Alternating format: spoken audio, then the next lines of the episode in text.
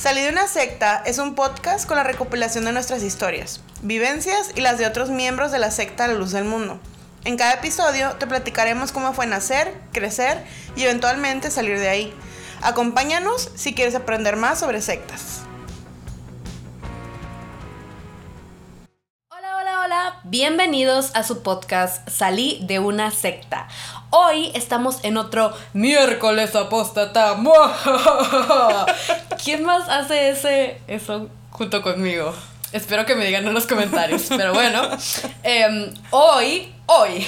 Hoy nos presentaste. Hoy, ay, no nos he presentado, disculpen, para quien no, quien no nos conoce, mi nombre es Ada Camarena Y mi nombre es Loami Salazar. y nosotras básicamente aquí este, hablamos acerca de cómo nacimos, crecimos y salimos de una secta, específicamente la secta LDM, pero hablamos de más cosas. Y hoy, esta semana, vamos a hablar de un tema muy interesante, como todos los temas de las otras semanas. Oigan todos nuestros capítulos porque están muy interesantes todos los temas que hablamos aquí. Em, ¿De qué vamos a hablar hoy, Livni? Vamos a hablar de la depresión.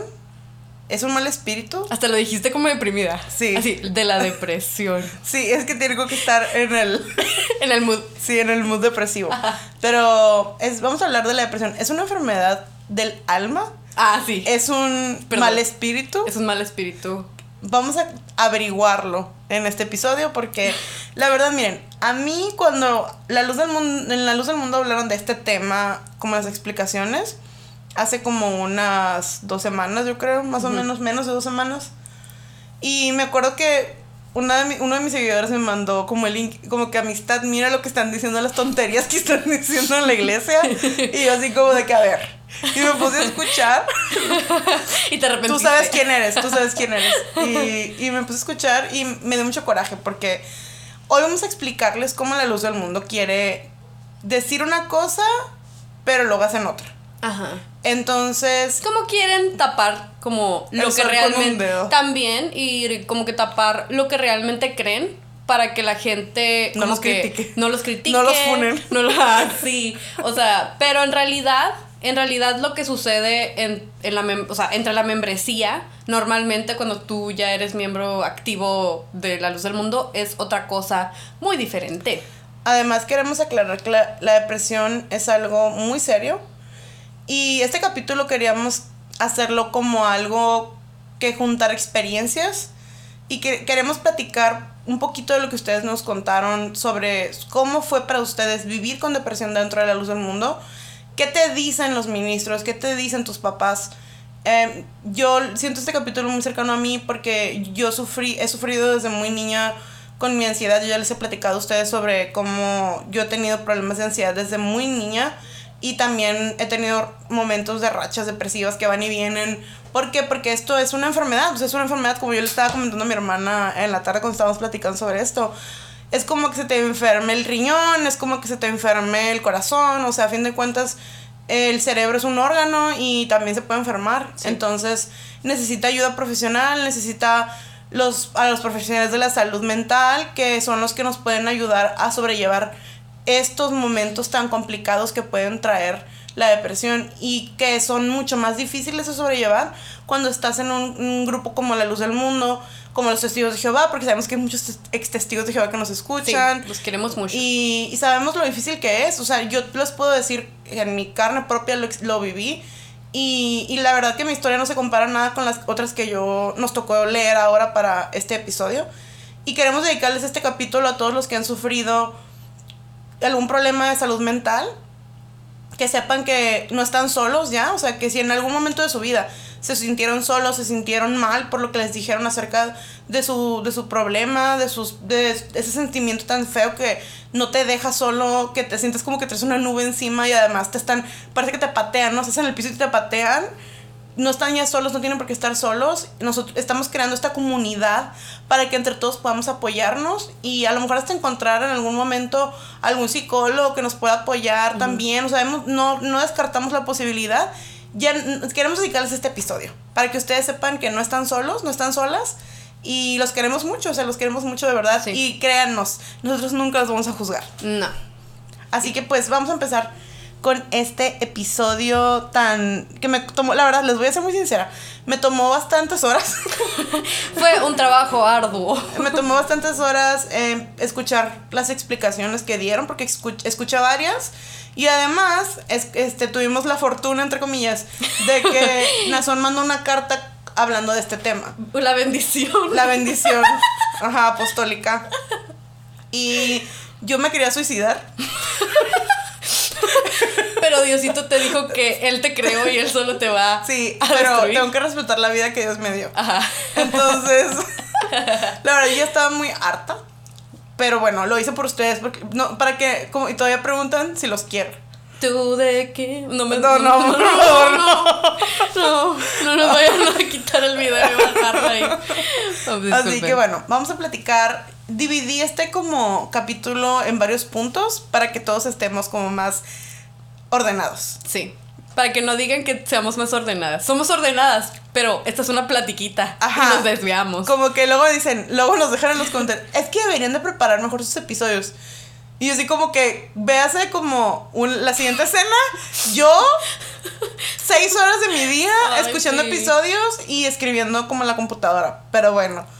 Pero este es un podcast de platiquita, de chismecito, amigos. además, o sea, es como que, ¿para qué quieren que... Imagínense como que lo que me iba a tardar en platicarles como Imagínense lo aburrido que iba a estar esto si nada más aventáramos información así no. O sea, porque podemos aventarles información, podemos hacerles una plática más seria y más así, pero a fin de cuentas, mm, lo que nosotros queremos, lo que nosotras queremos es poder entregarles, entregarles la información de una manera eh, sencilla, de una manera eh, entretenida también, que ustedes disfruten, pero a la vez que aprendamos todos juntos y que los podamos hasta reír un ratito, porque hay veces que hay temas muy pesados y muy difíciles. Que yo les soy muy sincera, hay veces que hasta a mí me afecta en ratitos como mientras se lo estamos platicando. Entonces digo, bueno, pues si nos podemos reír de alguna cosa no tan seria, pues digo, hay que tratar, ¿no? O sea, para no... Para no, más para ligero. para qué ponernos a llorar, ¿no? Para qué ponernos a llorar. Pero bueno, vamos a platicar entonces sobre este tema. Y yo quería empezar con la definición de la luz del mundo de la depresión, porque bueno, a fin de cuentas, eh, de ahí salimos, nosotros sabemos cómo funciona. Entonces, vamos a leer un poquito lo que tengo aquí. Según la luz del mundo, la depresión, la bipolaridad o cualquier enfermedad mental realmente es una enfermedad del alma. De esto como contexto, please. O sea, saqué esta información de un video del 2014. Fue una explicación que se hizo como cuando recién acaba de fallecer Samuel Joaquín. Mm, sí. Entonces, cuando se muere este viejo, porque fallecer como muy respetuosamente. fallecer, dormir en los brazos del Señor. Dormir en los brazos de Cristo. El apóstol de Dios. Entonces, bueno, cuando se muere este viejo, como que muchos hermanos me imagino que, cayeron en depresión. Sí, dices que hasta en la explicación hablan acerca de los cambios de nombre en los cantos. Sí, o sea, hablan como de todo lo que el, el ministro mete como todos los cambios que hubo, como que el hecho de que pues ya hay otro apóstol y tienes que quererlo a él. O sea, luego les dejo por ahí en las historias del Instagram el link de esa explicación por si están aburridos. por si tienen ganas de, hacer corajes un ratito. Por si tienen ganas de, no sé, de deprimirse de verdad. Pero bueno. este señor, que es ministro de la luz del mundo, habla sobre cómo todas estas enfermedades son unas, así se llama, de hecho, la explicación, como que las enfermedades del alma. Y dije yo, ok. Ah, bueno, y, empieza como él como a decir, como de que hay un psiqui que el padre de la psiquiatría, que él estaba de acuerdo que las, había enfermedades del alma. Así como que, que hace como 200 años. Primero le dije a mi hermana, fuente de sodas. Segundo me dijo, no, pues que seguramente claro, o sea, habla como de, de, algún padre de la psiquiatría de... Ya como que el primero que se le ocurrió pensar, ¿no? Como que el que decía que las mujeres estábamos histéricas seguramente, Ajá, pero como de que, disculpe, pero, o sea, como en, en APA solo, solo nos dejan como poner fuentes de hace como cinco, años, como de, cinco años en adelante o algo así, sí. creo. Y este señor así como que, ay, sí, como que hace 200 años un señor loco dijo que había enfermedades del alma, pero bueno, también decían que si... Debe ser verdad. Que si te aventaban humo en la, en la oreja, no algo así como que, oh, que les esté curados de alguna enfermedad o algo así. También si les hacías un hoyito en el cerebro. sí, una lobotomía. pero bueno, disculpen, como les decimos, nos tenemos que reír de esto, pero bueno.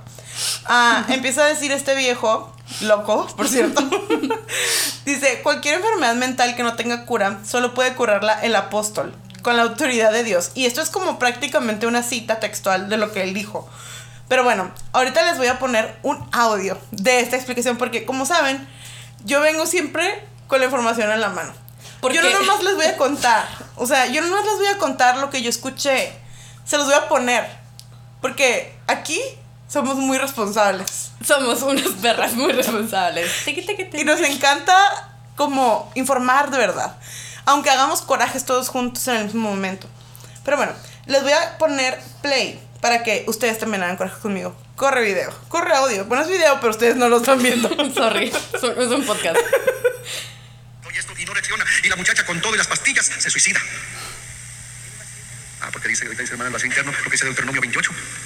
Que aquel que se aparta de la ley de Dios y comete pecado va a tener aflicción y protección y angustia. Y él va a decirle a la noche, ojalá ya fuera el día. Y al día, ojalá ya fuera la, la noche, porque no tendrá en él contentamiento.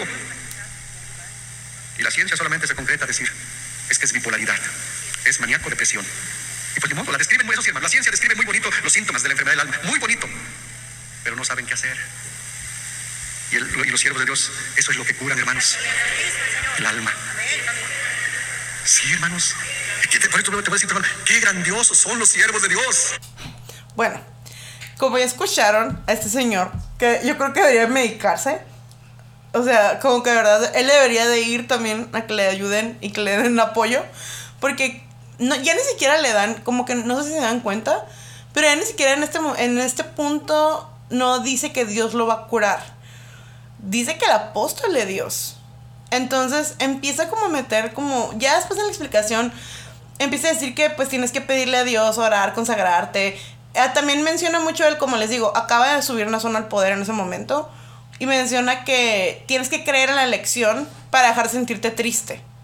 O sea, si estás triste porque Samuel Joaquín se murió, estás mal. O sea, ot- otra cosa que íbamos a platicar en- en el episodio de nuestra historia es eso. O sea, como que te hacen sentir mal por estar triste por Samuel Joaquín. Y es como bien. mes- ah, pues es como que estás. se- te dijeron toda, toda la vida que es el hombre más importante del mundo y que es la persona más Sí. importante en tu vida.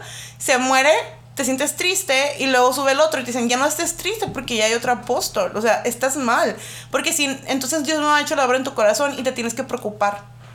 Está, está bien como bien como irreal todo lo que dicen en su Bien explicación. inhumano se me, se me hace. o sea, es inhumano que no te dejen vivir un duelo. Sí. O sea, es, es, es dañino para ti.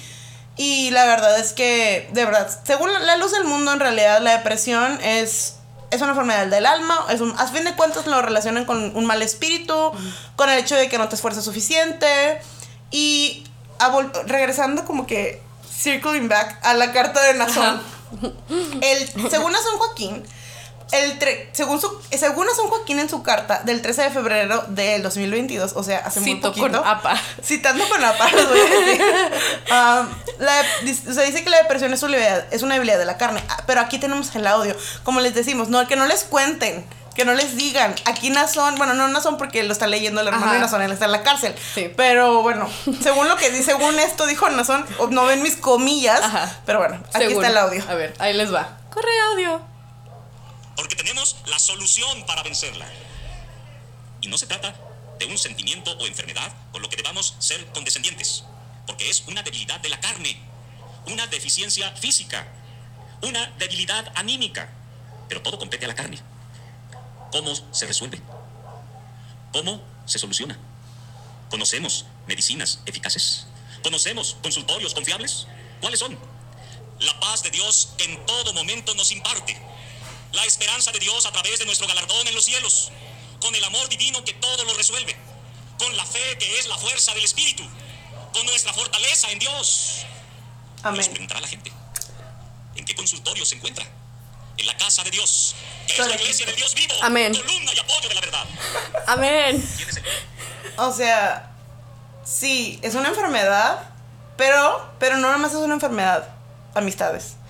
O sea, es una deficiencia física y una debilidad de la carne. O sea, ahí, ahí vamos viendo cómo empiezan a meterle como un cierto tono de culpa, como de, de, de que tú tienes la culpa. Sí. Porque le haces caso a tu carne. Porque en la luz del mundo, por si ustedes no conocen la doctrina de la luz del mundo, se habla sobre como lo que quiere tu carne y lo que quiere tu alma.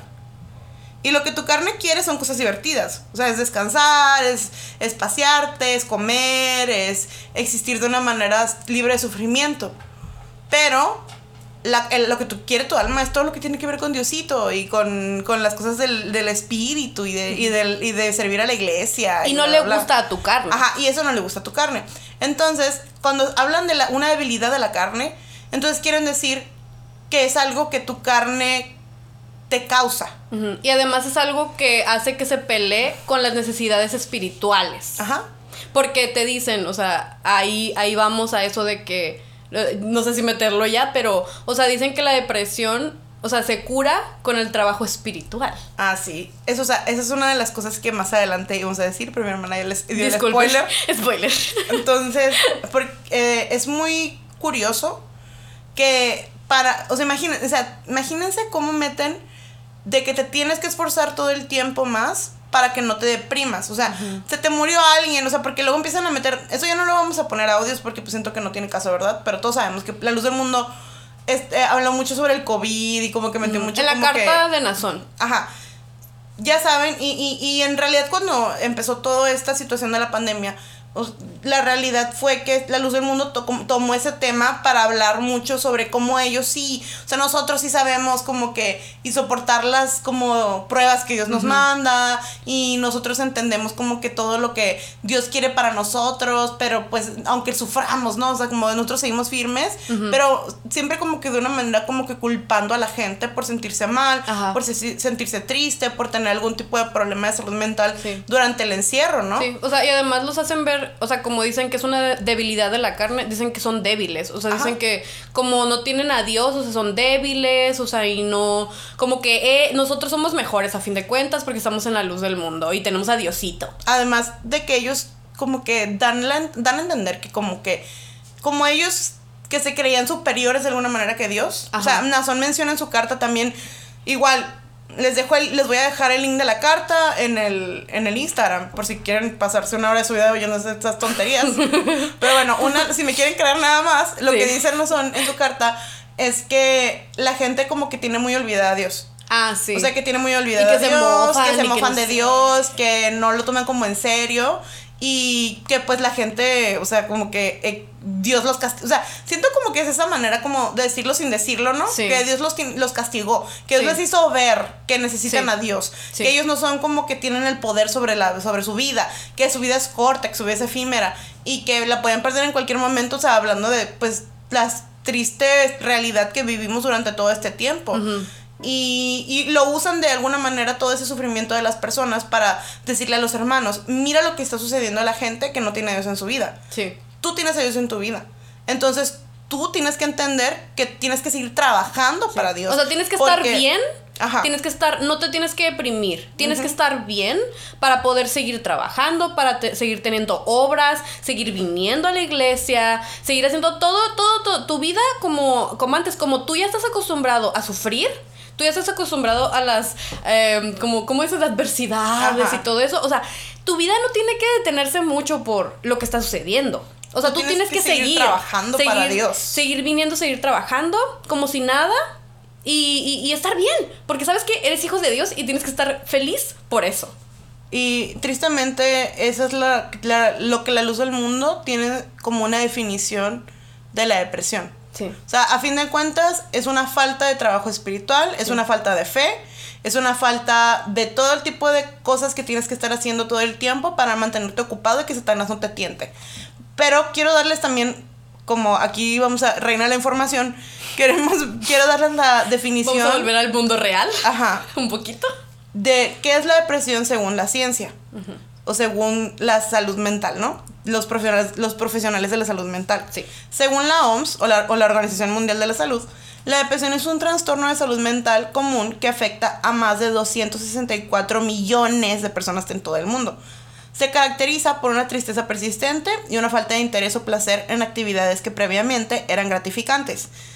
Además, puede alterar el sueño y el apetito y es frecuentemente que concurra un, eh, con cansancio y falta de concentración. La depresión es a bitch, o sea, de verdad, o sea, si ustedes la han vivido saben lo que es, es, tota- es como, les digo, yo sí siento que sí se puede como imaginar uno como de verdad lo que se siente, ¿no? Como una nube gris que te cubre todo el tiempo y que hace que todo a tu alrededor se sienta gris. Sí. Como que nada tiene color, nada tiene sentido. Como que todo lo que hay a tu alrededor pierde hasta las cosas que te gustan. Sí. O sea, pierdes como el, las ganas de hacerlas. A mí me gusta mucho leer y cuando me siento muy mal, siento que no puedo ni hacer eso. O sea, como que no, no tengo ganas, como que le pierdo el gusto, le pierdo como todo lo bonito que hay a mi alrededor, todas las cosas que me hacen feliz.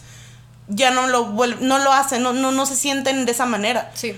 Y, y yo creo que algo que tenemos que aclarar es que la depresión no es algo que le suceda nomás a cierto tipo de personas. Te puedes, puedes um, sufrir de depresión aunque estés en una buena situación económica, aunque estés en una buena situación de pareja o con tu familia, puedes estar tu vida perfecta, pero lo que pasa es que la depresión no es acerca de cómo está tu vida.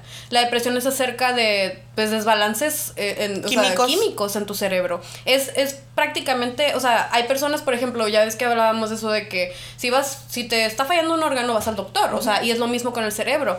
O sea, y a veces dicen las, las personas, ¿no? Oye, pero yo, por ejemplo, no estoy teniendo problemas de los pulmones, pero yo nunca he fumado, yo nunca he este, hecho como mucho para dañar mis pulmones. Aún así se enfermaron porque, pues a veces así pasa. Y es lo mismo con, con la Tu depresión, cerebro. o sea, a veces uno hace lo posible para poder mantener una buena salud mental, pero muchas veces pues no depende de eso. O sea, Y a veces también, o sea, otra cosa que quería aclarar, dos cosas acerca de lo que puede a lo mejor llegar a causar la depresión. Una, que puede ser hereditario. también. ¿Por qué? Porque los problemas de salud mental se heredan, amigos. Sí. O sea, está comprobado genéticamente. También, digo, sí, científicamente. bien. Científicamente. Está comprobado científicamente, también se sabe. Aquí no nos vayan a funar, por favor. Ah, perdón, perdón. Estaba pensando en genética. En ADN, sí. Sí. Um, está comprobado científicamente que los problemas, los traumas también se heredan. Sí. Literalmente quedan marcados en el ADN de tu mamá y de tu papá todos los pedos que tuvieron y te los heredan a ti. I'm so sorry. O sea, no hay manera de como de librarte de eso seguramente. Puede ser fabuloso, pero deprimido. Sí. Um, y otra cosa, a las mujeres es muy común que por desbalances hormonales también se nos pueden desbalancear los químicos en el cerebro también. O cuando, por ejemplo, está la depresión postparto también. Otra cosa muy importante, yo sé que nos escuchan, la mayor parte de las que nos escuchan son mujeres. Las queremos mucho. Las queremos muchísimo. Entonces, también hay que recordar si te sientes, si tú acabas de tener un bebé y te sientes mal, sientes como una sensación como de tristeza que no te puedes acudir. Porque una cosa son los baby blues, ¿no? Como que te, estás cansada, bla, bla. Como que todos, em, todas las que tenemos hijos sabemos que se siente. Pero cuando ya definitivamente sientes que es algo que no se va, que es algo que no te puedes acudir de ninguna manera y que te sientes de verdad sin ganas de existir, Sí. Más que nada Eh, que detiene tu ritmo de vida ajá. de alguna manera. que te está ya de plano deteniendo para existir de una manera como positiva y bonita, hay que buscar ayuda. Como les decimos, queremos hablar de esto también en el episodio, no hasta el final, porque luego no terminan los capítulos, ¿verdad? De una vez, busquen ayuda. Ajá, o sea, como que busquen ayuda profesional. Busquen ayuda de las personas que más los quieren. Sí. Platiquen de verdad. Yo cuando tuve a mi hija, yo soy mamá y yo tuve problemas con el, con el Mirena. Siempre que puedo decir, no se lo pongan amigas. O sea, de verdad, o sea, a mí me causó problemas por años. Pero fue, uno de esos fue una depresión muy grande que me pegó y que yo no entendía por qué lo sent- ¿Por qué? ¿Por qué? ¿Por qué? Y después ya entendí que las hormonas del Mirena, por, no a todas yo sé, yo sé que a lo mejor tú fantástica con el Mirena, qué bien, me da mucho gusto, pero Qué padre. a muchas, a mí personalmente, literalmente llegó a un punto en el que yo sentí que ya no quería existir. Y se siente bien feo porque tienes, ves tu vida a tu alrededor y dices tú que soy una persona muy feliz, muy afortunada, pero simplemente mi cerebro no está de acuerdo conmigo, o sea, la manera en la que lo está procesando. Y bien Entonces, curioso que cuando te lo quitaste, o sea, Ajá. hasta te cambió la cara. Sí. Me da curada porque hasta le cambió la cara y, y le cambió mucho, o sea, el mood, o sea, fue un giro de, de 180 grados y um, muchas, yo creo que, yo creo que muchas veces cuando les pasa eso a mujeres, hablando de las mujeres que están en la luz del mundo, que de repente se empiezan a sentir muy mal, ¿no? Y acaban de tener un bebé o algo así, se empiezan como a cuestionar qué es lo que hice mal. Sí. Por, ¿De qué me está castigando Dios? Porque Ajá. de repente me estoy sintiendo mal. No lo, no lo vinculan o no lo asocian con esto que se acaban de poner o este como a lo mejor que se empezaron a sentir mal de repente por algún... No sé, o sea, si me entiendes, Pues no lo simplemente vinculan con nada tus más. hormonas que cuando tienes un bebé, o sea, pueden ser muchísimas cosas y o sea, simplemente te han enseñado toda tu vida que todo lo malo que viene es porque hiciste algo malo. Sí. Todo lo que sucede malo, todas las cosas negativas alrededor de tu vida tienen que ver con que Dios te está castigando, Sí. con que Dios está llamando la atención Sí. de alguna manera que es bien feo. Entonces, quería mencionar también esto porque pues a lo mejor muchas no, yo, yo no lo entendía, o sea, yo no lo sabía y lo, lo supe hasta hace relativamente bien poco tiempo y, y me hubiera gustado saberlo antes. Entonces, por si alguien se está experimentando lo mismo, vayan al doctor, chéquense, busquen ayuda, de verdad, en cualquiera de estos casos que puedas sufrir de algún tipo de depresión, desde aunque estés jovencito, aunque seas una mujer con un bebé o una mujer, jo- mujer joven, una mujer adulta, un hombre adulto, busquen ayuda, de verdad, o sea, es muy, muy importante. Vamos a pasar al siguiente punto para que no esté tan largo este capítulo y si lo escuchan hasta el final. Yay. Escuchen los capítulos hasta el final, por favor. Lo estamos hincadas mientras que estamos como que esto. estoy hincada, así como el emoji que está hincado, por Ajá. favor. Ah, vamos a pasar al siguiente punto que es ¿qué piensa la luz del mundo de los profesionales de la salud mental? La luz del mundo dicen, o sea, como que dijeron, pero bueno, que respetan a los médicos y a los profesionales, ¿no? Como que a todos los psiquiatras, psicólogos, bla, bla, bla. Pero al mismo tiempo siguen diciendo que el mejor médico es Jesucristo. Y digo, pues yo no sé ustedes. Y perdónenme los cristianos que van a escuchar esto, pero, o sea, pues Jesucristo no está aquí operándome y sacándome la vesícula, o sea, Jesucristo poniéndose, poniéndose el quirúrgico y así. lavándose las manos, como quiere sanar a mí, ¿no? Sí. Yo no sé ustedes, a mí ya me operaron cuando, cuando este, tenía 16 años, o sea que los voy a contar. A ver, Me- cuéntanos, Me cuéntanos. quitaron la vesícula. Y yo me acuerdo que el doctor que me operó, pues digo, no me acuerdo cómo se llamaba, pero no era Jesucristo. Y pues yo me imagino que ese doctor tuvo que estudiar mucho para poderme operar. Y a, lo Y- y mejor, a era, no- a lo mejor era ateo el doctor. A lo Hay mejor. muchos doctores ateos. Y, y, y la que me sacó a mi hija como tumor, pues la quiero mucho a mi, gico- a mi ginecóloga, Ajá, la verdad. O sea, fantástica, pero pues tampoco era Jesucristo. No. Y, y ellos estudiaron mucho tiempo y digo, yo la verdad es que les tengo mucho miedo a los doctores, pero los respeto. Ajá. Los respeto y respeto todo el trabajo que hacen porque no me morí. Entonces aquí sigo. Aquí sigo, sigo vivite coleando.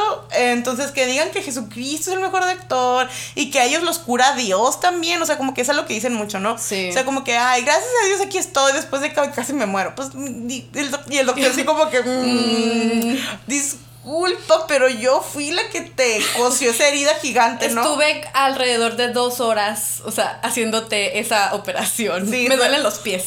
sí, entonces también aquí les vamos a poner un audio que hablan sobre como que, pues sí, para algunas personas, esto lo dice Nazón también en su carta, Sí. o sea, como para algunas personas, pues están bien esos doctores, o sea, para algunos, pero para nosotros no.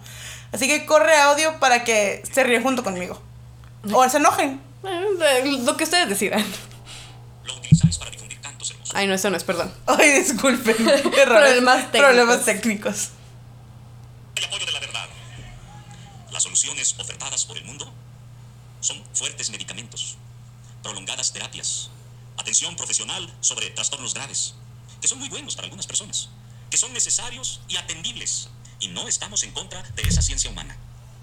Pero yo os muestro un camino más excelso para vosotros, el que nos ofreció Dios, el que nos mostró Jesús, el que opera con el poder de Dios. Venid a mí, todos los que estéis trabajados y cargados, y yo os haré descansar. Llevad mi yugo sobre vosotros y aprended de mí, que soy manso y humilde de corazón, y hallaréis descanso para vuestras almas. Ah. y el doctor. mm, bueno. Jesucristo ni Dios estudió ocho años, ma- como diez más, años. No manches, dependiendo de la especialidad que tenga el doctor. no, si son- la- el doctor, las enfermeras, Ajá, sí. tú eres enfermera. Yo soy enfermera, yo no, no he terminado, no terminé la universidad, amigos, pero era- tienes técnica. Soy la tec- soy técnica y estudié la estudié vari- va- unos años en, La en universidad. la universidad, un año. Pero Y- imagínense. pero no, o sea, es un montón de trabajo, es un montón de trabajo de, de estudio, de no, no dormir, de no comer. Ay, no, ¿para qué les cuento? Me voy a poner aquí a llorar. Pero, o sea, imagínense qué coraje que digan sí.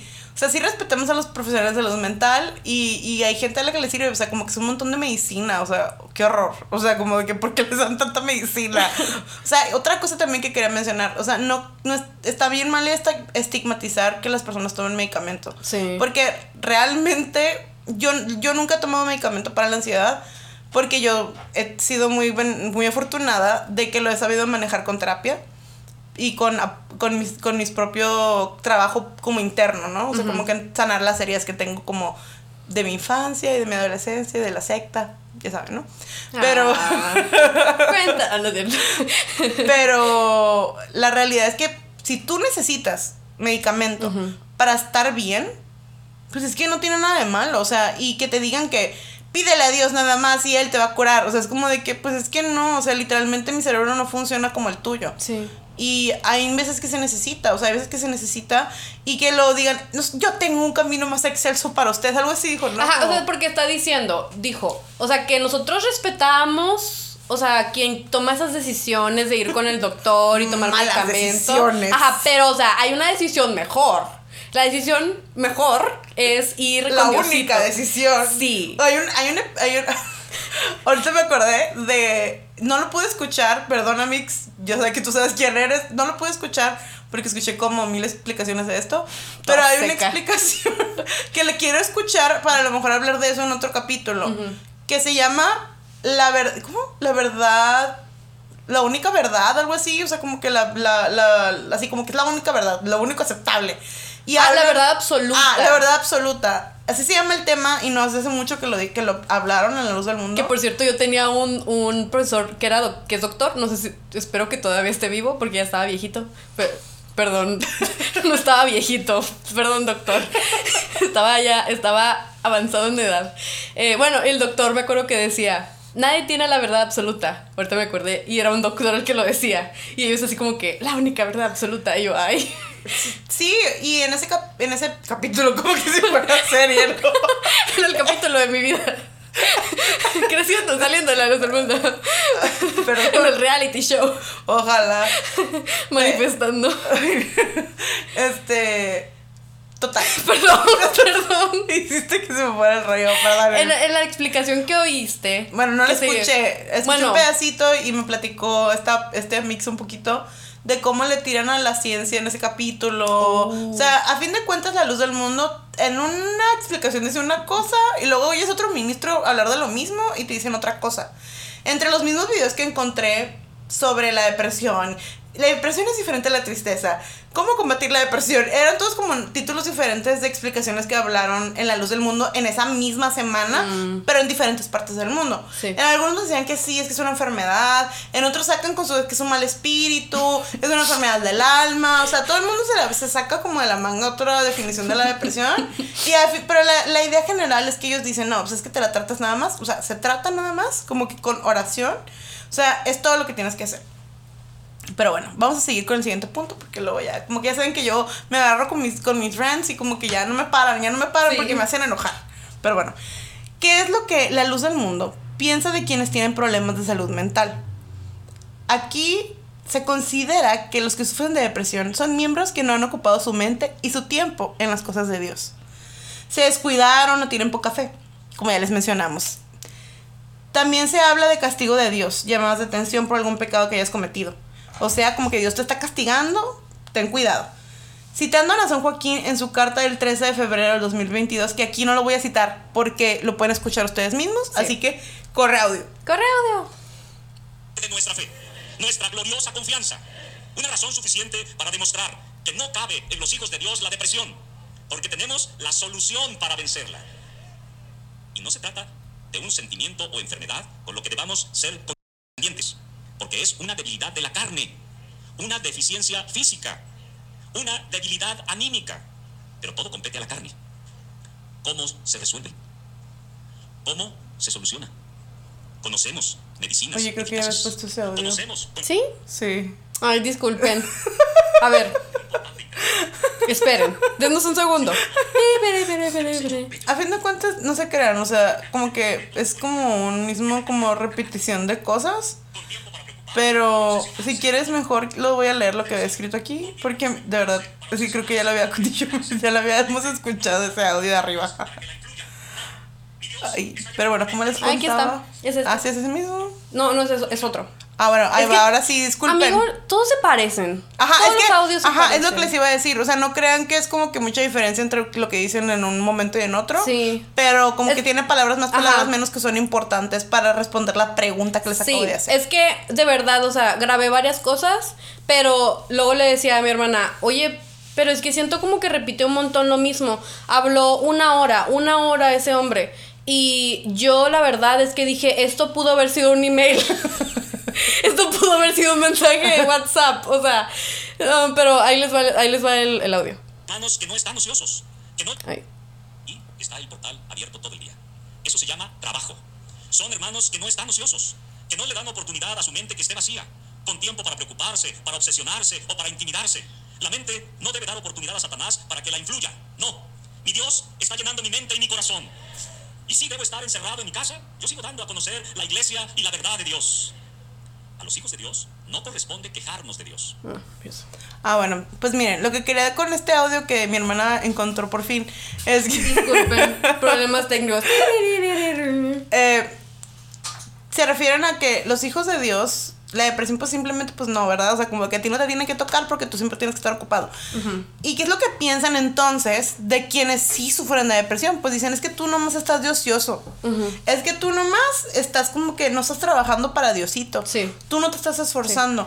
Es que, fíjate, ah, o sea, lo que dice antes de eso, o sea, antes de, de lo que. Perdón, se me revolvió la traba. ya ven, eso que, que les acabo de mostrar. Antecito de eso, está explicando que según hay, no sé, yo no sé, yo, yo no sé si existe o no, pero según hay como un portal, no sé dónde, de, Ah. de, de cantos, de no sé qué, y que dice, y eso es trabajo. O sea, que los hermanos están haciendo como subiendo cantos. Grabando cantos. Grabando cantos, este, que para que ayudar a los dos hermanos para que estén escuchándolos y se sientan mejor. Y que dicen que eso es trabajo. O sea, que eso es el trabajo espiritual que tienen que hacer, ¿no? Y yo, lo que yo he estado como entendiendo de esta explicación, lo que Dios me ha dado a entender. es que básicamente, y es lo que estábamos hablando tú y yo, básicamente a lo que se refieren es que la depresión pues es debilidad de la carne. Y si tú estás débil de la carne, digo, de la, perdón, del espíritu, es debil- debili- debilidad del espíritu. Y si tú estás débil del espíritu, no puedes trabajar. Y tú necesitas seguir trabajando en la iglesia.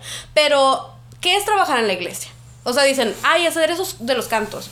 Esos portal que a lo mejor, yo no sé, eso es un ejemplo, ¿no? Que a lo mejor es el YouTube, que están subiendo cantos. Da vistas y da dinero a la iglesia. Que si van a hacer una venta, es dinero que van a sacar Oh, para sí, la iglesia. Les voy a poner, otro- ahorita que termines de decir esto, voy a ponerles un audio que, perdón, a mí casi se me olvida, pero sí, o sea, como que, que habla exactamente eso que estás Ah, diciendo. o sea, Continúa. Sí, o sea, que si tienes que llevar oraciones, que si tienes que estar vendiendo cosas, que si tienes que todo eso, todo eso es tiempo que tú le estás dando a la iglesia, pero todo eso, todo ese tiempo, todo ese esfuerzo, todo ese trabajo es algo de lo que ellos mismos se benefician. O sea, y tú necesitas estar bien para poder seguir trabajando y seguir como que básicamente manteniéndolos a ellos. O sea, y es lo que yo, es lo que yo a este punto ya de lo que tuve que escuchar una hora, fue lo que entendí. O sea, necesitan seguir trabajando. Es todo. O sea, no estés triste, güey. O sea, como que. Échale ganas. güey. Porque necesito que sigas trabajando para darme dinero. O sea, Sí. si estás en tu casa todo triste, deprimido, llorando, como que no vas a poder darse dinero para mí, por favor, stop. Sí. Pero bueno, les voy a, hablando de eso, como que aquí les voy a poner este audio que tengo todo el permiso de la persona que me lo envió de decir qué ministro es. Es, es Jesús Camarena. Ay, no es, no es familiar mío. no. Pero así se llama, Jesús Camarena. Este, y está bastante, espero que lo puedan escuchar porque está un poquito bajito, pero, pero, está bastante informativo. Habla un poco después el viejo este, pero bueno, nomás ahí para que se la chequen. En el talento que Dios me ha dado a mí, hermanos, no tendré tiempo para deprimirme. No tendré tiempo, hermanos, para estarle dando vueltas a las cosas en mi cabeza y que vaya a caer en una depresión, pero que ya haya caído, se le aconsejó, busque a los doctores, a los psicólogos. Pero hoy el Espíritu de Dios ha dicho, como una palabra de prevención del varón de Dios, ocúpate. Yo en eso concluyo toda la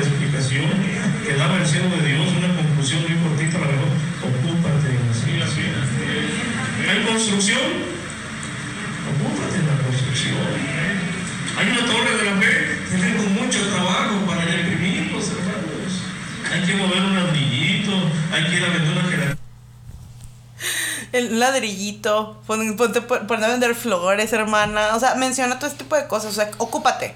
Les dice, ocúpate. O sea, ¿estás deprimido? Ocúpate. Sí, pero no hablan, no hablan de hermanos como que eh, expárzanse, salgan con su familia a, a, este, a, viajar o a tomarse un café, este, no sé. el aire de perdida, Ajá, salgan ¿no? en familia con sus amigos de la iglesia. parque, no Vamos sé, a hacer eventos. Jueguen fútbol, no sé. Sí, no, no, no, no, no. Nada de eso. No es que tú te ocupes en distracciones de- para la mente de cosas que te vayan a beneficiar a ti. Son distracciones que van a beneficiar a la iglesia, a la luz del mundo. Sí, o sea, todavía yo me acuerdo cuando estábamos chamacas, hasta había un equipo de fútbol ahí en la iglesia a la Sí, que íbamos. hecho. O sea, un equipo de fútbol. Pues ya, como ya que- ves, estaba pues lo de los lo de arte. Ajá, y hacíamos, ajá, hacíamos lo que lo de sinergia y como que todos hacían como que pues arte, ¿no? De alguna Ajá. manera, como hasta el teatro del estado, como que hicieron Ajá. una obra de teatro. Yo hice una obra de teatro en- en el Teatro O sea, del es como que iban y tocábamos el violín y como que, o sea, bueno, pues digo de perdida, como que algo que nos movía entre nosotros mismos como Sí. chamacos.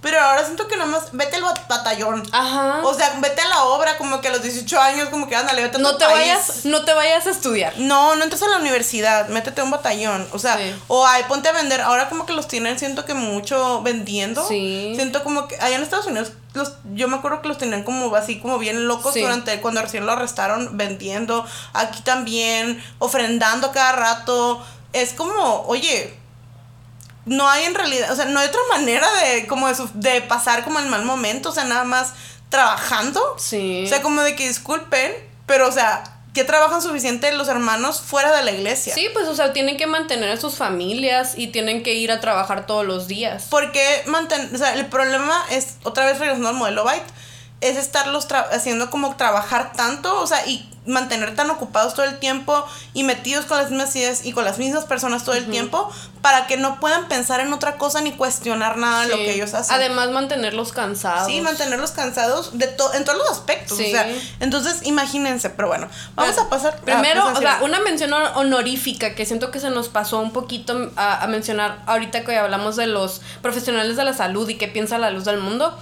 Eh, A mí me han llegado bastante, o sea, yo ya ves que tengo un TikTok donde pongo un audio que se nos... Oh, vayan sí. y pueden buscarlo más abajo en mis TikToks. O lo, lo ponemos en el Instagram. Ah, lo vamos a poner en el Instagram donde Síganos. un hermano, un ministro está hablando acerca de la depresión y todo eso que está así como que bien así, ¿no? Y yo me acuerdo que llegaron varios lucecitos y me pusieron, es que yo voy a terapia. O yo soy psic- No, te dijeron, es que yo soy psicólogo. Ajá, alguien me dijo que así. era psicólogo, alguien me dijo que y- y ellos van a terapia y cosas así, pero es como que... Ah, y hace poco también una, una lucecita me dijo así como de que, que ella iba a terapia, que no sé qué, le dije, pero si es de terapia de un psicólogo del LDM, ¿verdad? Y no me contestó nunca. ¿Y por qué? Porque yo ya sabemos, ya sabemos que les, ahora les dicen, pues si vayan, en, otra explicación también dijeron, vayan a, a- la- al psicólogo, pero hay hermanos que son psicólogos. Hay hermanos que, que estudiaron y que pueden ir y que están dando sus servicios hasta más baratos, ¿no? Porque son hermanos. Y esto es otra de esas formas en las que Los mantienen como que aislados. Sí, porque si van a un psicólogo norm- regular, donde el psicólogo los va a ver y les va, va a ver todas las red flags, Sí. y van... Y yo sí. Porque miren, Tú como que. Como que mi historia, o sea, de cómo yo me salí a la luz del mundo, aparte de por la maravillosa Mildred. Yo empecé a ir a terapia. Como les digo, yo empecé a tener problemas de depresión después de tener a mi niña por el. Miren, amigas, no se lo pongan. Este, y entonces me dijo mi marido como que oye, amiga, por favor, ve a terapia porque estás muy mal. Medícate. Sí, medícate. Entonces, como yo, como digo, yo ya traía antecedentes de depresión, de ansiedad desde chamaca. Entonces, mi marido, ¿sabes qué? Creo que es hora, ¿no? O sea, que creo que es hora. Y empecé a ir con el que es mi terapeuta. Hola, si me estás escuchando, te quiero mucho. Am, perdón por no haber ido a mi, terapia, pero bueno, oye, voy a hablar, te lo prometo. Porque mi terapeuta es, bien- es tan fantástico que escucha mis podcasts, pero bueno. Sí. Hola. Em, yo empecé a ir con él y así, o sea, como lucecita completamente. En falda, este, como me miran, así que me pueden ver en fotos de hace unos años, así. Ah, mi niña estaba recién nacida, yo tenía meses, mi hija, y me acuerdo que yo empecé a platicarle pues de todos mis traumas y mis problemas, este, muy íntimos, y entre todo eso, pues él empezó a ver que el, el tema como principal de todo eso tenía que ver con la luz del mundo y con la religión. Y poco a poquito, poco a poquito, empezó a ayudarme a cuestionarlo. O sea, algo que yo en mi vida, como les digo, yo siempre había tenido dudas. Siempre. Y en el episodio de nuestra historia, por si lo quieren escuchar, que ya nos dimos cuenta que tiene muchas Eh. vistas, síganlo mirando, amigos. Este. Les cuento cómo yo tenía una cajita llena de dudas. Y en esa cajita las metía, las metía, las metía. Y de repente como que las volví a mirar, pero yo nunca las cuestionaba realmente. O sea, era una duda. Era una duda que pasaba por mi cabeza, pero luego como que se metía en la caja y ya, X. Ah, pero cuando llegué con él, fue uno de los momentos en los que de verdad agarré la caja y no nomás la miré, yo la miró él conmigo. Sí. Entonces, de verdad, o sea, yo le debo muchísimo a mi terapeuta. Armando, te quiero mucho. O sea, él lo sabe. ¿Por qué? Porque él fue el que me ayudó viendo él. O sea, él mira, me miró entrar con un montón de red flags, así. O sea, como que a mi alrededor y me empezó a escuchar y me Te, salieron más. te vio vestida de rojo. Sí, me vio vestida de rojo y, y me, me ayudó a él a empezar a entender poco a poco, sin presionarme ni nada, y él sin tener informa la información real también, porque él no sabía qué era lo que estaba mal igual que yo. O sea, sabía que algo estaba mal y sabía que porque esta, porque esta religión, porque esta iglesia te está causando tanto daño.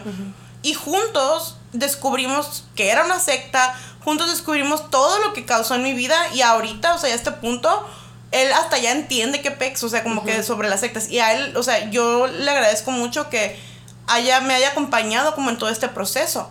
Pero un terapeuta puede ver realmente, o sea, todo eso. Y por eso la luz del mundo no quiere que vayas con los psicólogos que no son parte de la secta. Porque ellos pueden ver en ti de dónde... Si tú lo... es- ha- Haz de cuenta que tú ya de tus poros lo estás aventando. Sí. El, el qué es lo que está mal. Sí. Cuando... Y más triste, o sea, y como aunque, aunque les duela muchas veces a las personas cuando digo esto, pero más a las mujeres. Las mujeres de la luz del mundo es algo que yo, se me hace algo tan así como un fenómeno tan increíble, como la mayor parte de las que estamos saliendo somos mujeres. Sí. La mayor parte de las que somos más vocales somos mujeres también. ¿Por qué? Porque nosotras se nos nota totalmente, o sea, lo que nos está lastimando, la, la, la opresión que estamos viviendo día con día, el trauma que traemos cargando. O sea, lo que no podemos ocultar porque lo traemos en la falda. Sí. Entonces es. Y no porque las faldas en sí te opriman, sino es la, el hecho de cómo te hacen.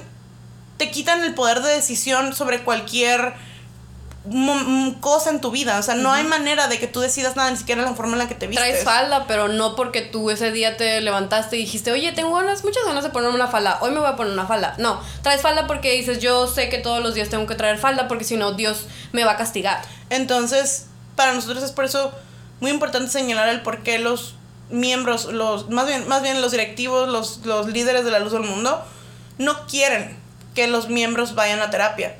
No quieren que vayan a, con una persona que les va a ayudar a mirarse a sí mismos, a conocerse y a decir, ¿sabes qué? Esto es lo que me está haciendo daño. Sí. Es peligroso para ellos. Por eso, aunque digan, sí, aceptamos y los respetamos y sabemos que es bueno para algunas personas, pero para ti no, hermano. Para ti Para esto no es bueno. Para los del mundo les hace bien, sí, que se mediquen, que busquen ayuda, que vayan con un profesional. No, tú no necesitas a, a- a esos doctores, tú necesitas a Dios. Sí. Y lo hacen ver como una, como si fuera como algo mejor. Como que, ajá. o sea, tú eres mejor, tú eres más especial, tú eres como hasta más inteligente, fuerte. más fuerte, porque tú estás tomando la decisión, o sea, de, de- y luego te- les dicen, ustedes están tomando la decisión, o sea, de escoger a que Dios los cure y no un hombre o algo así, o sea, es como que bien feo porque les quitan la oportunidad de poder sanarse a sí mismos. Porque un, una persona sana, en, o sea, en todos los sentidos, no, es una persona que no se va a dejar manipular. Ajá, sí, es una persona que no va a dejar que lo esté, le estés diciendo qué hacer y qué no hacer y, los, y, y que lo estés lastimando. Porque ese, en la luz del mundo te están constantemente lastimando. Te están diciendo, ahorita estábamos, no sé si lo dijimos aquí o te lo dije, pues afuera de, de, de, de que estamos grabando. O sea, que todo el tiempo te están diciendo, en, el, en la carta literalmente les están diciendo que ustedes em, están acostumbrados a vivir en tribulaciones y están acostumbrados a vivir como en pruebas, pruebas. Y, y, y en dolor, porque eso vinimos, o sea, y luego mi hermana, eso, qué horrible mindset es eso. O sea, qué horrible situación de estar pensando todo el tiempo que tu vida es de tristeza y de dolor. Porque eso es lo que te dicen que es tu vida. Y es lo que estás esperando. Sí. Estás esperando que de, de alguna manera siempre algo malo viene. Sí. Siempre, algo, porque Dios te va, te va a probar. Yo me acuerdo que era lo que decían, o sea, como que Dios prueba la fe. Sí. Dios prueba tu fe y tienes que estar preparado para No. cuando, cuando Dios pruebe esa fe, porque para eso vienes a la iglesia. y, o sea, ir- tienes que ir a la iglesia, tienes que seguirte esforzando, pidiéndole a Dios y ser constante para que cuando Dios pruebe tu fe, no te alejes. Y además te dicen que si Dios prueba tu fe es porque te ama. Ujú. O sea, es como... Si Dios te castiga es porque te ama. Sí. Si Dios te hace sufrir es porque te ama. Mm, Nosotros ya, ya lo hemos platicado, pero mi mamá vivió mucho tiempo enferma. Sí. Y mi mamá, o sea, yo lo puedo decir, mi mamá es una persona que nunca se quejó. Nunca. O sea, yo nunca, en los 10 años que mi mamá... 10 du- años. Duró enferma con una enfermedad, una enfermedad crónica, un dolor Horrible. crónico horrible. Nunca se quejó. Mi mamá nunca le reclamó a Dios, nunca se quejó, nunca dijo nada malo. Al contrario, mi mamá decía, si Dios me quiere tener así, es por algo. Y, y nomás glorificaba a mi mamá. Entonces, imagínense esa mentalidad de que, aparte yo me acuerdo que ella decía, es que es por algo, o sea, y, y yo sé que lo decía porque ella decía, es que Dios me está castigando. Sí. Dios me está castigando porque yo me lo merezco, yo me merezco estar así, no me puedo quejar. Y eso es una enfermedad, como les digo, como que ella lo sentía el dolor. Sí. Y, y la gente la, la, pues la, como compadecía de alguna manera, bla, bla. Pero cuando es una enfermedad invisible, o sea, como la salud, como la depresión, nadie te compadece, al contrario, te dicen cosas. Y ahorita es lo que quiero empezar a leer. Les preguntamos en el Instagram, este, ¿cómo habían vivido ustedes la depresión? Y nos dijeron bastantes respuestas y queremos como que nombrar algunas de las cosas que ya estamos, van a, van a ver que son las cosas que ya dijimos y que hasta los mismos viejos dijeron, pero ustedes nos los están diciendo confirmando, confirmamos. Dice que me faltaba fe, una de nuestras seguidoras nos dice que me faltaba fe. Tenía que leer más la Biblia, salir a predicar más o hacer más estudio personal. Alguien, trabajo, ¿no? Cuando decidí estudiar psicología, mis tíos religiosos dijeron que eso era el diablo y la brujería. O sea, imagínense, eres psicóloga, eres bruja. Les mentes. Yo quiero ser... Cuando llega, cuando llega, me acuerdo cuando, cuando llegaba como alguien que conocíamos de la prepa, Ajá. o sea, y que se había graduado y que se había metido a la uni y estaba estudiando psicología. Y le decíamos, ¿qué estás estudiando psicología? Uy, ¿puedes leer mi mente? Son, son brujas, son, Sí. son este evidentes. Dice, no estuve en una secta, pero sí con padres religiosos. Y todo lo que decían era que Dios era suficiente. También, ponte en petición. También, o sea, como que... En, en mayúsculas. En mayúsculas y con un emoji riente. Porque la verdad sí, o sea, como que ponte en petición. Ah, y ahorita que me, que me pusieron esto, este, otra de las cosas que me contó uno de nuestros seguidores es que él tiene, él está diagnosticado con déficit de atención y con ansiedad crónica desde chiquito, desde niño.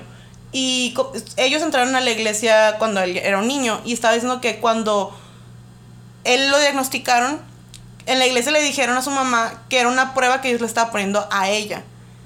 Y lo llevó. Era culpa de ella. Ajá, era alguna culpa de forma. ella que su hijo tuviera este déficit de atención y que tuviera ansiedad. Qué tontería, pero bueno. Em, y de- me está platicando que él se acuerda cómo iba y lo pasaban como a que lo presentaran. O sea, y para los que no saben qué es que lo presentan en la luz del mundo, cuando alguien está enfermo, o sea, imagínense aparte como que decir, ay, tiene de atención, está enfermo. Pero bueno. Y yo, Este- ah, nomás se me olvidó que, no, que tenía que responder un mensaje. Todo bien.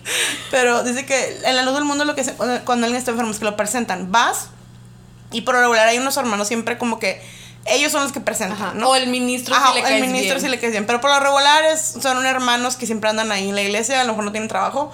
Y están. A lo mejor, Y es que lo sí, porque siempre están ahí. siempre están ahí. Bueno, pero sí. Perdón.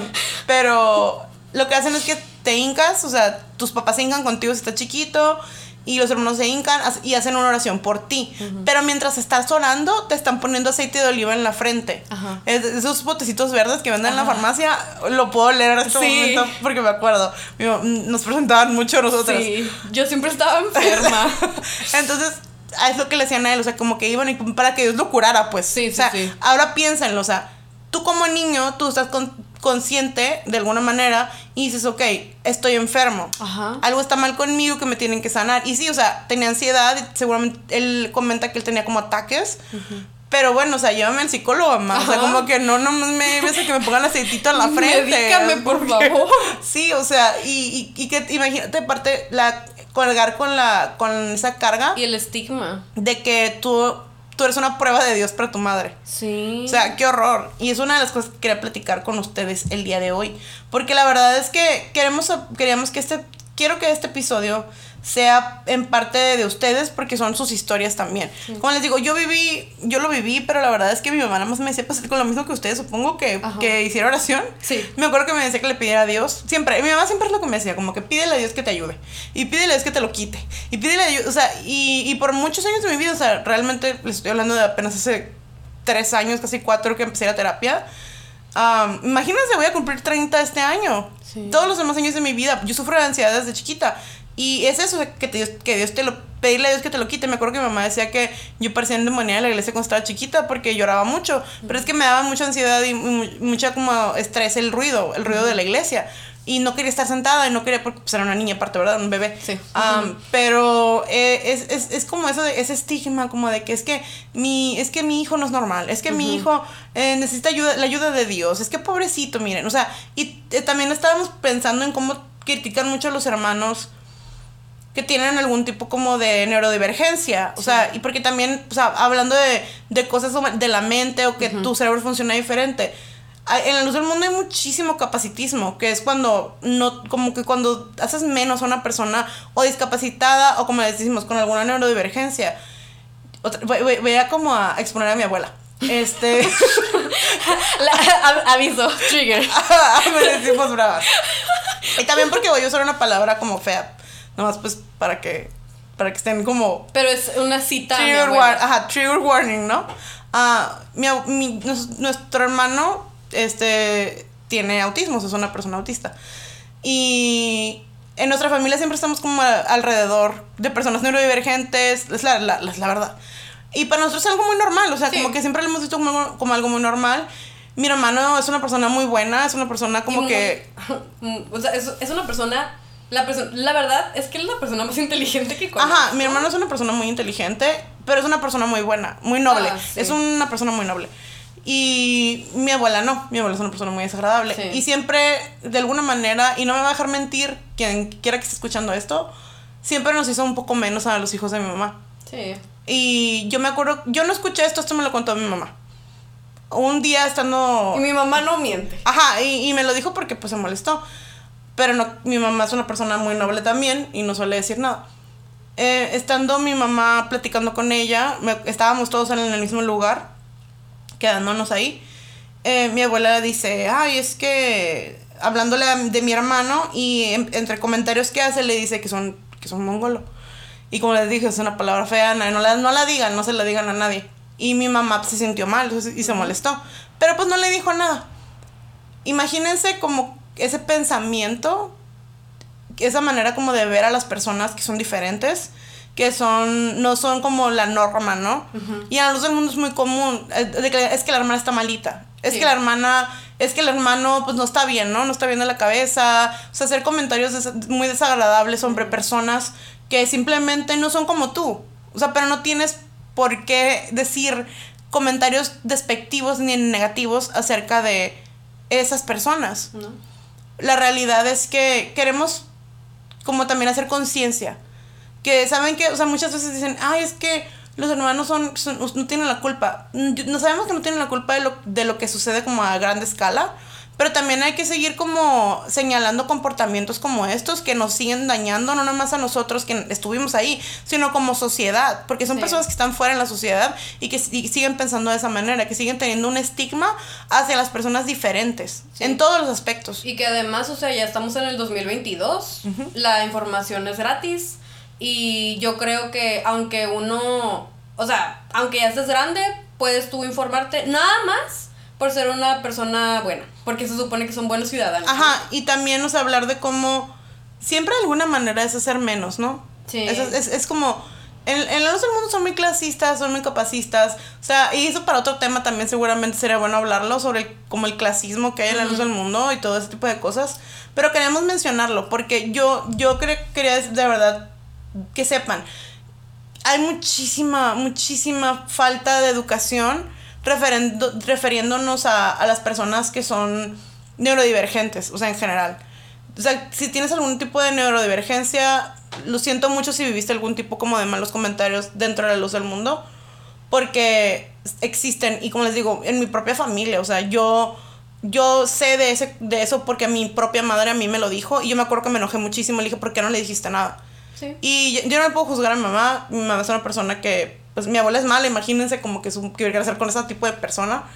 Pero qué, qué horrible, o sea, que en tu propia familia y en un lugar que donde se supone, como mencionaste tú, que es gente buena, ¿no? Entre comillas, am, haya gente así. Sí, o sea, y uno lo ha tenido que vivir junto con nuestro hermano, o sea, que pues él, él ha tenido que sufrir mucho en, todo ese- en todos esos temas, en cómo lo miran la, lo- la gente, en cómo hablan acerca de ellos, ahí en la misma iglesia. Sí, ¿tú te Porque- acuerdas de, sí. de la explicación esa de David Pedraza que dijo que estaba diciendo, Sí, o hablando sea, de eso? Yo cuando yo les En Tijuana. con- ajá, yo les he contado en mi TikTok que uno de los así como que de las gotas que derramó el vaso para yo salirme de la luz del mundo, irme de la casa, Fue esa explicación. Fue esa explicación. En esa explicación fue cuando yo les hablo acerca de que Adalid Pedraza estaba hablando de que la salvación de las mujeres era tener hijos.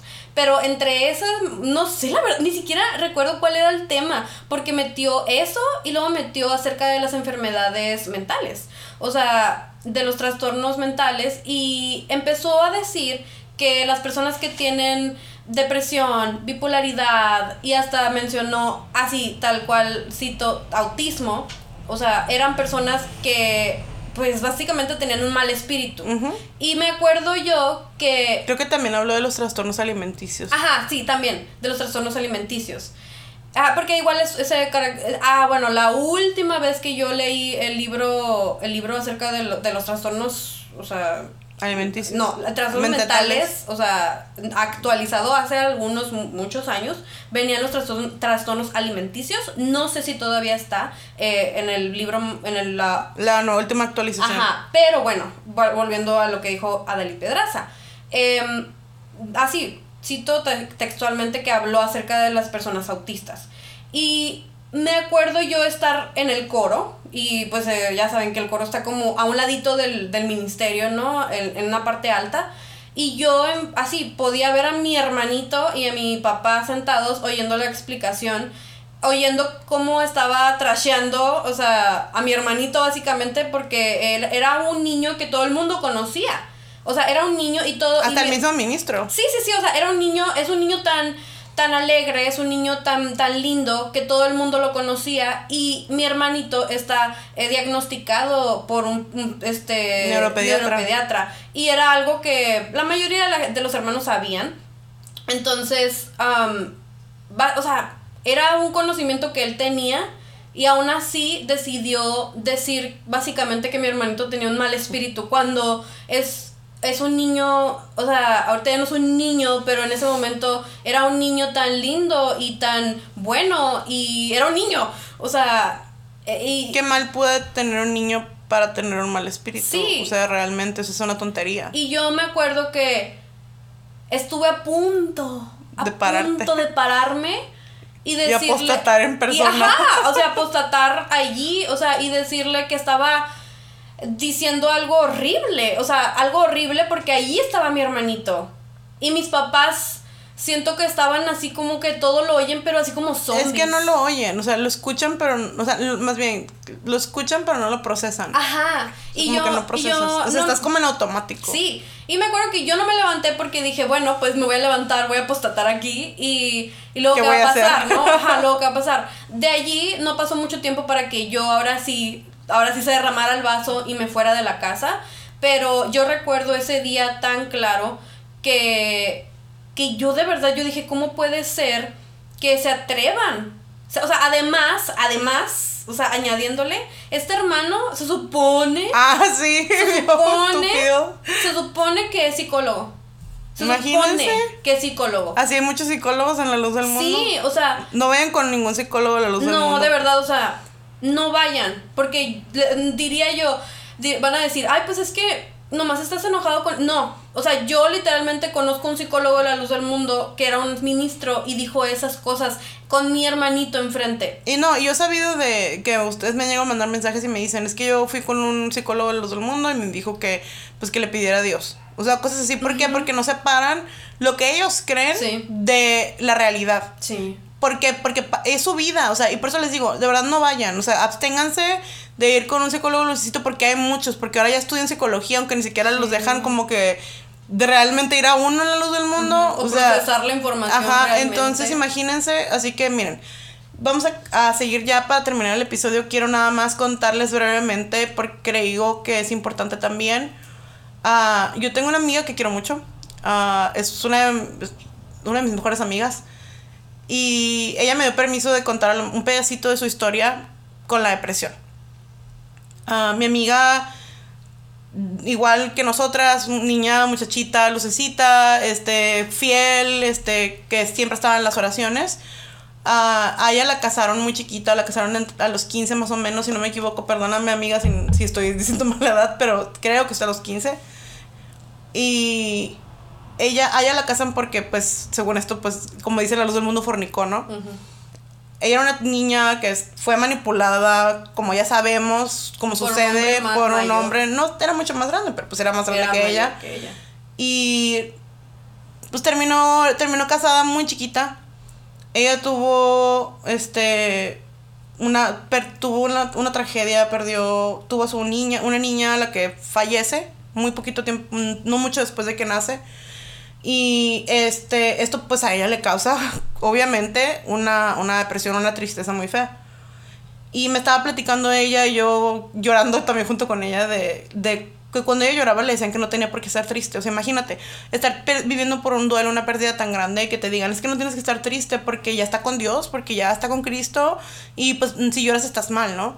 Si lloras estás mal porque en la luz del mundo la, la muerte es como un tema muy de, de victoria. O sea, si, si, si, si te mueres te vas con Cristo, o sea, no tienes por qué llorar, hermano, o sea, estás mal. Sí. O sea, estás mal si lloras, estás mal ¿por qué? porque no tienes confianza en Dios. Sí. No tienes suficientemente fe como para creer que Él ya está viviendo su mejor vida ya con Cristo ah, y tú estás aquí sufriendo. O sea, el dolor que tú puedas sentir no les importa. Sí. Además dicen que igual es una debilidad de la carne. Ajá. Y ella comenta que pues ese sentimiento de no poder vivir su duelo le causa todavía más dolor. O sea, porque aparte la hacen sentir mal por la pérdida. Porque decías que si te sigues sintiendo mal es porque estás alejada de Dios. Aunque ella siempre estaba, y me comenta, yo le creo totalmente, o sea, que ella siempre estaba en la iglesia y siempre estaba pidiéndole a Dios y siempre estaba como, pues buscando como consuelo, o sea, de alguna manera, imagínense tener ese tipo de pérdida. Años después, ya pasa el tiempo y, y ella empieza a dudar de, de la elección de Nazón. Porque esto pasó durante la época de ya Nazón Joaquín. Ella, una mujer que había creído en la elección, que estaba firme en la elección y que, o sea, como que siempre estaba en la iglesia. O sea, no crean que dudó de la elección ella como yo, que yo nunca creía en Nazón. O sea, yo, yo, yo se lo he dicho, yo nunca creía en ese hombre. Ella creía en Nazón. Y, pero empieza a dudar porque pues em, pasa lo de que está en la cárcel este hombre Sí.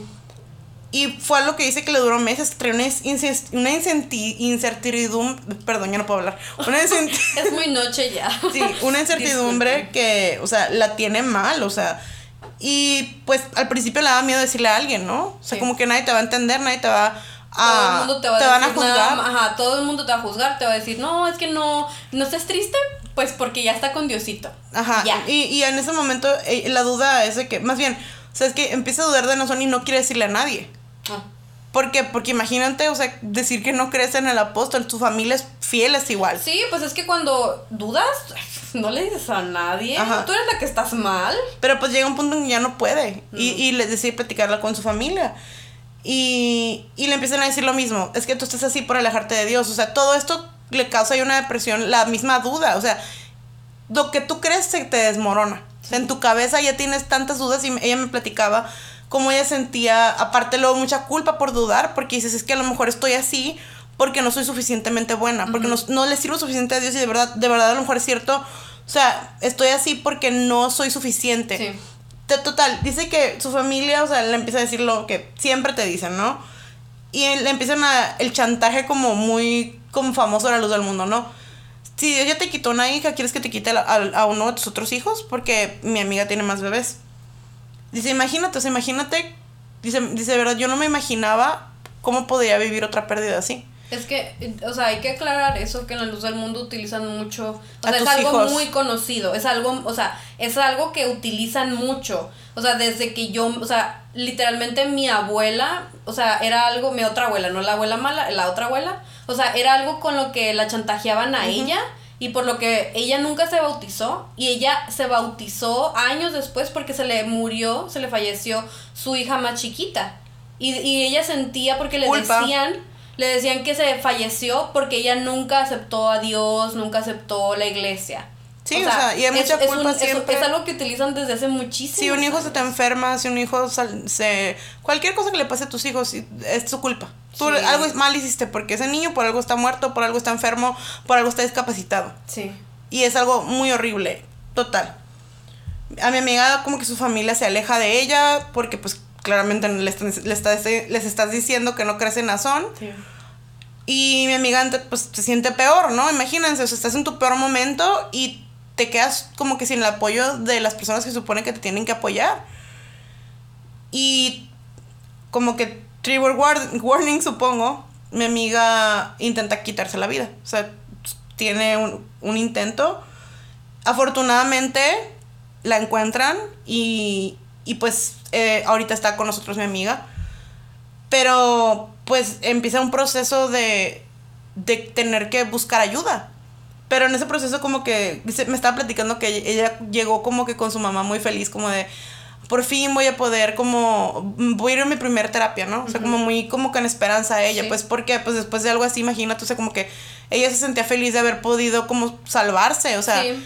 y, la- pues su mamá como que no le sigue mucho el rollo y una de las cosas que le dice es que dice, en la, en la iglesia no son permitidos los psicólogos, es otra cosa que su hermana también sufre un poco como con estos problemas y que dice es que en la iglesia sufren, en la iglesia a lo mejor eh, no, en la iglesia no son permitidos los psicólogos, este, y le dice la oración y Dios son los únicos que pueden sacarte de cualquier mal momento. El mejor psicólogo es Dios. Y si te sientes mal, puedes en vez de llorar en tu cama, ir a llorar a la iglesia mi amiga pues ha batallado muchísimo para poder salir como de esas rachas depresivas, de esos momentos difíciles, porque imagínense, o sea, otra vez lo repito, no es nada perder un hijo, no es cualquier cosa. Además, todos los años que ella vivió una relación de mucho abuso con el primer hombre con el que la casaron siendo una niña ella.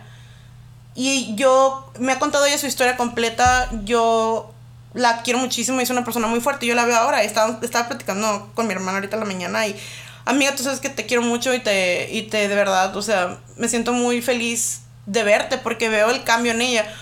Veo lo feliz que se mira, brilla su cara, brilla su sonrisa. ¿Por qué? Porque ella empezó a buscar ayuda profesional.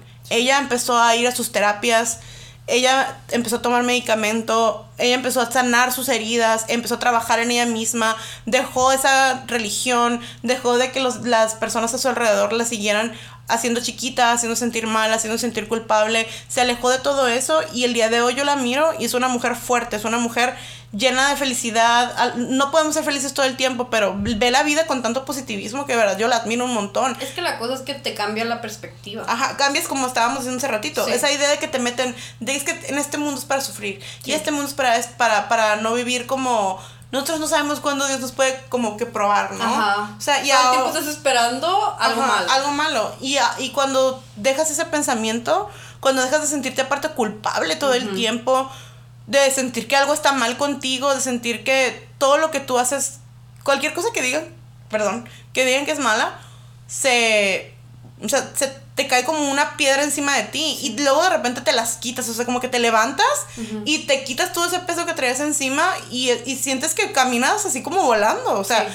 porque ya no, ya no vives con las cargas que te ponen en la secta, Sí. ya no vives con esas cargas que poco a poco desde que estás chiquito te empiezan a llenar la espalda, te empiezan a llenar la espalda hasta que ya estás casi, o sea, ya estás casi así como boca abajo en el piso sin poderte mover. Yo la verdad es que la historia de mi amiga creo que es una historia de esperanza. Porque yo la veo y digo, wow, o sea, si ella puede, yo también puedo. Y yo también puedo. Y tú también puedes. Porque si tú también viviste como momentos difíciles, si has vivido pérdidas, si has vivido momentos como oscuros en tu vida, en los que sientes que no hay salida, que no hay ningún, así, créenos, sí los hay. Porque nosotras también los hemos vivido. Y a lo mejor puedes decir, es que, es que yo viví algo más feo, o es que yo viví algo más difícil, pero si te rodeas de las personas adecuadas y si dejas de escuchar a esas personas que lo único que quieren es mantenerte en el piso, boca abajo, si dejas de... si- si miras a tu alrededor, si levantas la cabeza y miras que alrededor de ti estamos todas las demás personas que sabemos cómo te sientes y que tenemos aquí, mira, la información para que lo entiendas, que no es tu culpa. Porque la información sana. La información te quita los miedos que te inculcaron toda la vida. Porque el, o sea, el, el miedo es aliado directo de la, infor- de, de la desinformación. Sí. El miedo es aliado directo de que, ¿sabes que No veas eso, no aprendas eso, no vayas al psicólogo, no busques ayuda, no busques a- apoyo en las personas a tu alrededor porque la gente de afuera no te quiere, porque la gente de afuera no te entiende. Claro que te entendemos. Nosotros estamos afuera y sabemos cómo te sientes. Y queremos que sepas que así como mi amiga ha podido ser una mujer libre, una mujer feliz, una mujer llena de, de brillo a su alrededor y que a mí me contagia, o sea, y lo digo aquí directamente, te quiero amiga, tú sabes que a mí me contagia tu felicidad y tu positivismo, tú también puedes hacerlo. Y, nos y puedes contagiar a los demás también, aunque También. parezca imposible, aunque ahorita digas, es que es imposible, nunca me voy a sentir bien, créeme que sí se puede. Y que entre todos nos vamos a seguir apoyando para ya no sé, que ya nadie nunca se tenga que vivir todo este proceso solo. Sí. Porque tu salud importa y también, no nada más la salud de tu cuerpo. Porque toda la vida nos enseñan, ¿no? Como que hay ese ejercicio y come bien y... Pero no, también la salud de tu cabeza, la salud mental es muy importante. Queremos como que sepan que no están solos. Nadie está solo ya, no tenemos por qué vivir este proceso solo. Este proyecto es para ustedes. Porque yo sé que yo no estoy sola, yo ya, yo lo entendí desde el momento en el que yo tuve la fortuna de que tengo a mi hermana. Y yo sabía que yo nunca iba a estar sola. Nosotros nos estamos acompañando todo el tiempo en el proceso de sanar. Pero sabemos que no todo el mundo tiene la suerte que nosotros tuvimos de que nos salimos solas. Y, y hay gente que nos lo dice. Ah, es que, que- qué suerte tuvieron. O sea, de que las dos salieron al mismo tiempo y se pudieron acompañar. Sí. Pero tú, no, tú a lo mejor dices, es que yo no tengo mi hermano, mi hermana no me quiere o lo que sea. O sea, es como de que o mi mamá, mi papá ya no me quieren, pero pues nos tienes a nosotras. Sí. Y yo siempre les digo, mándenme un mensaje, ahí está el Instagram, porque para eso estoy, miren. Yo hice este proyecto para apoyar, para, para que no te tengas que... Yo ya, sé, yo ya sé lo que es estar solo en un momento así. Yo también ya lo viví. Y no quiero que nunca nadie más, más, a veces me mandan mensajes muchachitos bien jovencitos y digo, es que son chamaquitos a tu edad, yo estaba bien metida todavía ahí, tenía tanto miedo. Y ustedes, yo los, yo los admiro a todos los chamaquitos Sí. que se salen y que dicen, ya no creo en Azón, o ya no creo en esto. Y, y digo, wow, o sea, Sí, como que fortaleza. O a sea, esa edad estaba bien brainwash, man. Sí, o sea, y tener la capacidad de pensar críticamente y de cuestionar todo lo que te han enseñado desde que naciste a una edad tan corta es súper, súper, súper valioso. Sí. Y les queremos Y decir que los, estamos súper orgullosos de ustedes. De todos, aunque no puedan decirlo todavía, aunque todavía tengan que estar en sus casas ahí con su familia, de verdad, o sea, El hecho de que lo cuestionen es admirable, es valiente. Sí, y que aparte de que lo, no nomás lo cuestionen, se decidieron y dijeron, Sí. ¿saben qué? Yo ya no creo en esto, yo ya no creo en Nazón, yo no creo que Nazón sea un apóstol de Dios. Me duele, sí, pero voy a salir adelante. Y poco a poco, en algún momento, voy a ser libre de todo esto. Y eso es súper valioso. Y queremos pues, cerrar el episodio dándoles las gracias por escucharnos. Y recordándoles que, ya como ya dijimos muchas veces, pero quiero que, lo, que se les quede muy claro, no están solos, no están solas, aquí estamos para ustedes. em, realmente queremos informar, queremos platicar, queremos que se rían, queremos este, que no, no tengan que vivir ningún proceso de sanación, de deconstrucción, de información solos. Y pues amigos, después de toda esta información, esperemos que entendamos todos que la luz del mundo es una secta. Hasta la próxima. Nos Los queremos queremos mucho. mucho. Bye. Bye.